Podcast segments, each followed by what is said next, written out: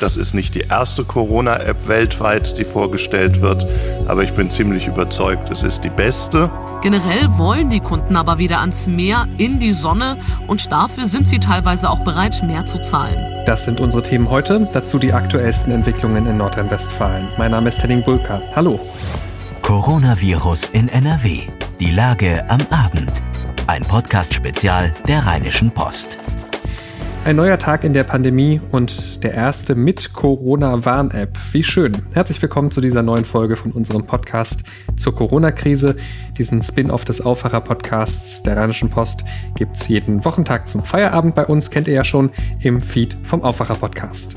Wenn ich in einer Demonstration war, wenn ich in einem Zug gefahren bin, kann ich nicht immer wissen, in aller Regel sogar nicht wissen, wer eigentlich der, die andere Mitfahrende ist. Und gerade in solchen Situationen macht die App einen entscheidenden qualitativen Unterschied, weil wir eben damit äh, auch diejenigen informieren können über ein mögliches Infektionsrisiko, wenn ein Mitfahrender positiv getestet wird, die wir sonst nie hätten informieren können. Bundesgesundheitsminister Jens Spahn war das heute in Berlin beim offiziellen Start der staatlichen Corona-Warn-App.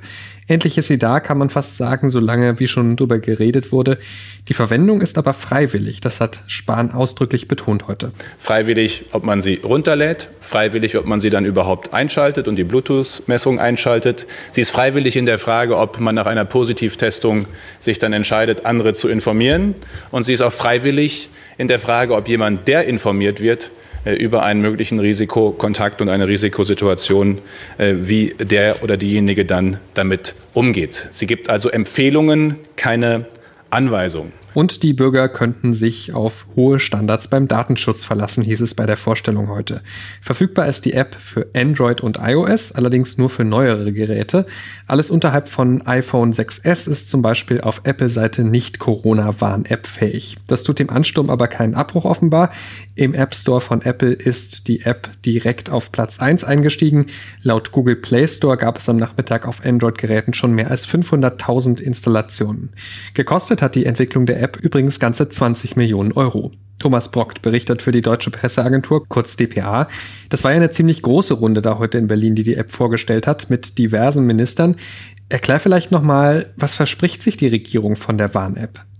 Es soll ein weiterer wichtiger Baustein sein, um die Corona-Pandemie zu bekämpfen und möglichst weiter einzudämmen. Das Ganze hat ja recht lange gedauert mit der Entwicklung, aber es hat sich gelohnt, sagt Kanzleramtsminister Braun. Das ist nicht die erste Corona-App weltweit, die vorgestellt wird, aber ich bin ziemlich überzeugt, es ist die beste. Ob sie wirklich so gut ist, muss sich jetzt natürlich in der Praxis beweisen und die Regierung hofft, dass möglichst viele mitmachen. Lohnen könnte sich das vor allem für Menschen mit vielen sozialen Kontakten, die zum Beispiel ständig mit Bahn und Bus unterwegs sind, wo es mit dem Abstand eben oft nicht so einfach ist. Die App soll mithelfen, Infektionsketten nachzuverfolgen, indem sie erfasst, wenn sich Nutzer über längere Zeit näher als zwei Meter waren. Was passiert denn, wenn dann einer oder eine positiv auf Corona getestet wird? Dann kann das auch über die App geteilt werden, über einen anonymen Code, den man vom Arzt oder Testlabor bekommt. Ja, und dann wissen eben die anderen Nutzer, dass es diesen Kontakt gab und können sich jetzt auch selbst sicherheitshalber testen lassen. Auf Kassenkosten, auch wenn sie gar keine Symptome haben. Klar ist aber, das alles kann helfen, heißt aber nicht, dass wir an anderer Stelle nachlässig sein können. Also auf Abstands- und Hygieneregeln, Mundschutz und so weiter soll weiter geachtet werden. Zumal die Infektionszahlen, äh, die im Moment recht niedrig sind, ja auch wieder nach oben gehen können. Genau, das haben heute auch alle hier in Berlin betont. Corona ist nicht vorbei und gerade in der Zukunft könnte die Warn-App dann auch noch wichtig werden, zumal sie auch immer weiter verbessert wird, sagt der Präsident des Robert-Koch-Instituts Wieler. Sodass wir dann bei äh, möglicherweise wieder steigenden Fallzahlen die App besser beherrschen und wie mehrfach schon angeregt wurde, diese App wird kontinuierlich weiterentwickelt. Es ist ein lernendes System. Hilfreich wäre auch, wenn die verschiedenen Warn-Apps in Europa ihre Daten austauschen könnten, damit die Kontaktverfolgung nicht an den Ländergrenzen Halt macht. Daran wird gearbeitet, sagt die EU-Kommission.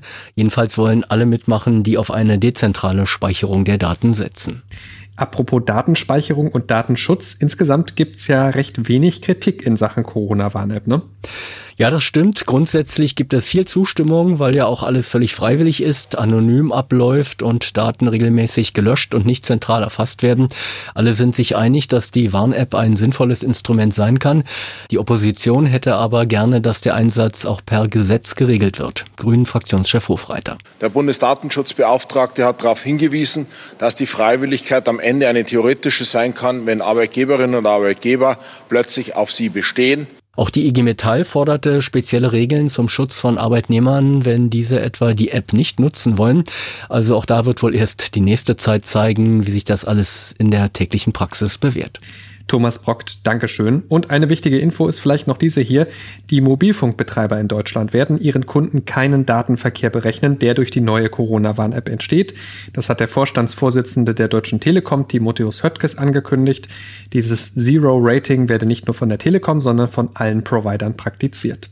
Alle Fragen zur Corona-Warn-App beantworten wir euch übrigens auch auf RP Online und dort findet ihr auch einen Kommentar zur Einführung. Gleich sprechen wir hier darüber, welche Auswirkungen Corona auf das Sommerurlaubsgeschäft hat und wo die Menschen jetzt hinfahren, trotz Krise. Vorher der Blick auf die Nachrichten. Das ist die Lage am Dienstag, dem 16. Juni 2020 um 16 Uhr. In NRW gibt es mit Stand Mitternacht 39.415 bestätigte Fälle. 36.421 Menschen sind wieder genesen. Damit sind gut 92 Prozent aller bislang erfassten Infizierten in NRW wieder gesund. 1.648 Menschen sind bislang in NRW an den Folgen einer Covid-19-Erkrankung gestorben.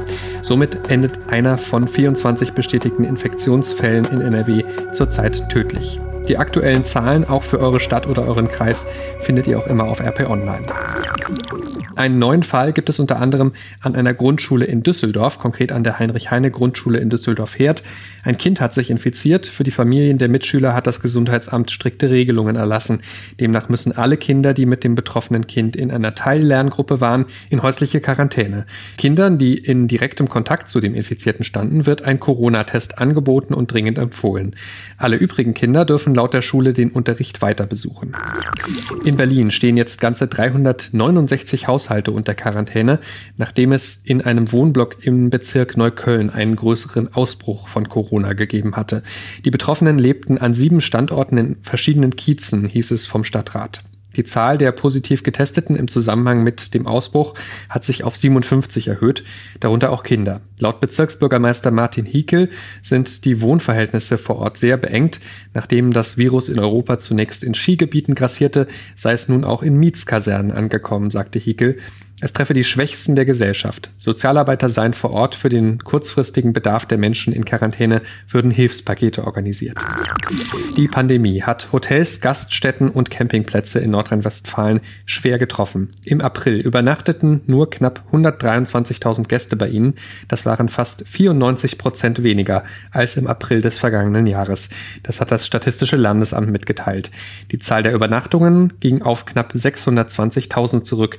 Im April 2019 waren knapp 4,3 Millionen Übernachtungen gezählt worden. In NRW dürfen Hotels und Pensionen nach der Zwangspause erst seit dem 18. Mai wieder Zimmer an Touristen aus dem Inland vermieten.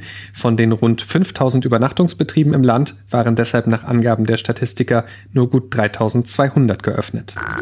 Die Freibäder sind zwar seit einigen Wochen wieder geöffnet, in der Corona-Krise ist dort aber die Besucherzahl eingeschränkt und es gelten die Hygieneregeln. Das führt laut der deutschen Lebensrettungsgesellschaft DLRG dazu, dass sich die Menschen andere Orte zum Baden suchen. Das hat uns ein Sprecher gesagt. Wir erwarten daher, sagte er, dass sich mehr Leute an Seen und Flüssen aufhalten werden. Weil sich die meisten abgelegene, unbewachte Ecken aussuchen, kann es gefährlich werden. Und er sagte weiter, Seen würden häufig eine trügerische Sicherheit vermitteln. Das ganze Interview mit der DLRG lest ihr auf RP Online als Teil von RP Plus. Wenn ihr noch kein Abo dafür habt, rp-online.de slash Aufwacher-Angebot. Das ist unser Angebot für euch.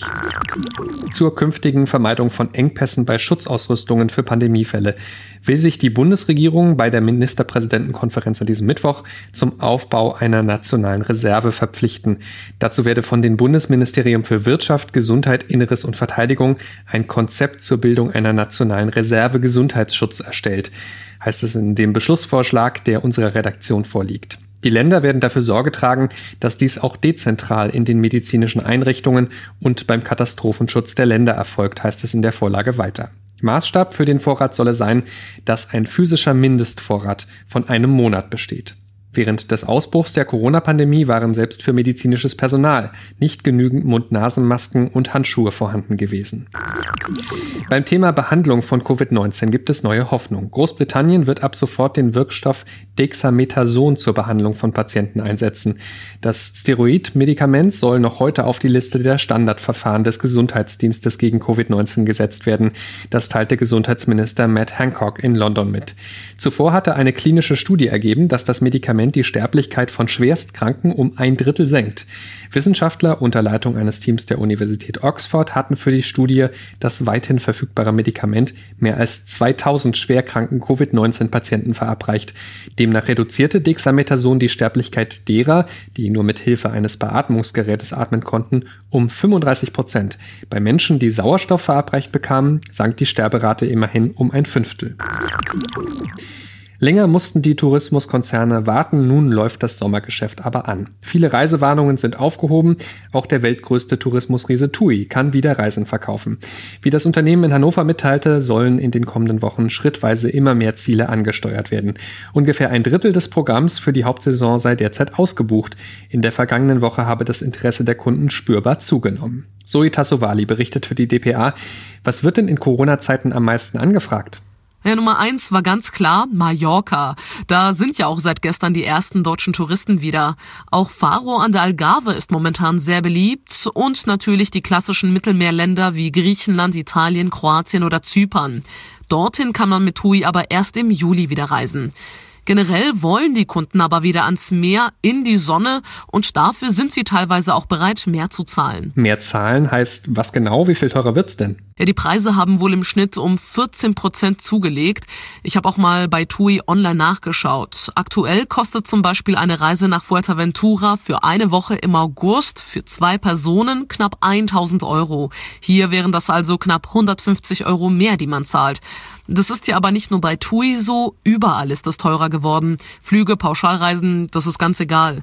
Äh, Corona hat ja die Reisebranche am härtesten getroffen. Drei Monate ging nichts mehr. Das Geld muss jetzt also irgendwie wieder reinkommen und nur die Hilfen vom Staat reichen nicht. TUI plant ja auch einige neue Reisen. Das stimmt. In Zeiten von Corona muss man ja kreativ werden. Äh, auf jeden Fall sollen nicht nur Pauschalreisen stattfinden, sondern auch wieder Kreuzfahrten. Auf den Schiffen wurden dafür, genau wie in den Hotels, neue Hygienekonzepte eingeführt. Eine neue Idee von TUI ist zum Beispiel, dass es Kurztrips auf der Nord- und Ostsee geben soll. Das testet das Tochterunternehmen TUI Cruises gerade. Laut einer Forsa-Umfrage will ja aktuell sowieso nur jeder Dritte verreisen. Der Rest plant eher Urlaub in Deutschland. Und für die wäre diese kurze Kreuzfahrt eine Option, glaubt TUI. Danke, Zoe Tassovali. Habt ihr eine Frage rund um die Corona-Krise? Schickt uns dazu eine WhatsApp, gerne auch als Sprachnachricht. Die Telefonnummer ist die 0171 9038 099. Weitere Informationen findet ihr auch auf rp-online.de slash coronapod. Ihr könnt mir, wenn ihr wollt, auch eine E-Mail schreiben. henning.bulka.rheinische-post.de. Auf Twitter bin ich at San Pietro. Das war Coronavirus in NRW, die Lage am Abend. Wenn euch das Format gefällt, dann empfehlt es gerne weiter. Darüber würden wir uns natürlich sehr freuen. Oder lasst uns ein RP Plus Abo da und unterstützt so unsere Arbeit. Weitere Entwicklungen erfahrt ihr natürlich auf RP Online und dann akustisch morgen früh wie gewohnt im Aufwacher. Ich bin Henning Bulka. Macht's gut, bleibt gesund. Ciao, ciao. Mehr bei uns im Netz www.rp-online.de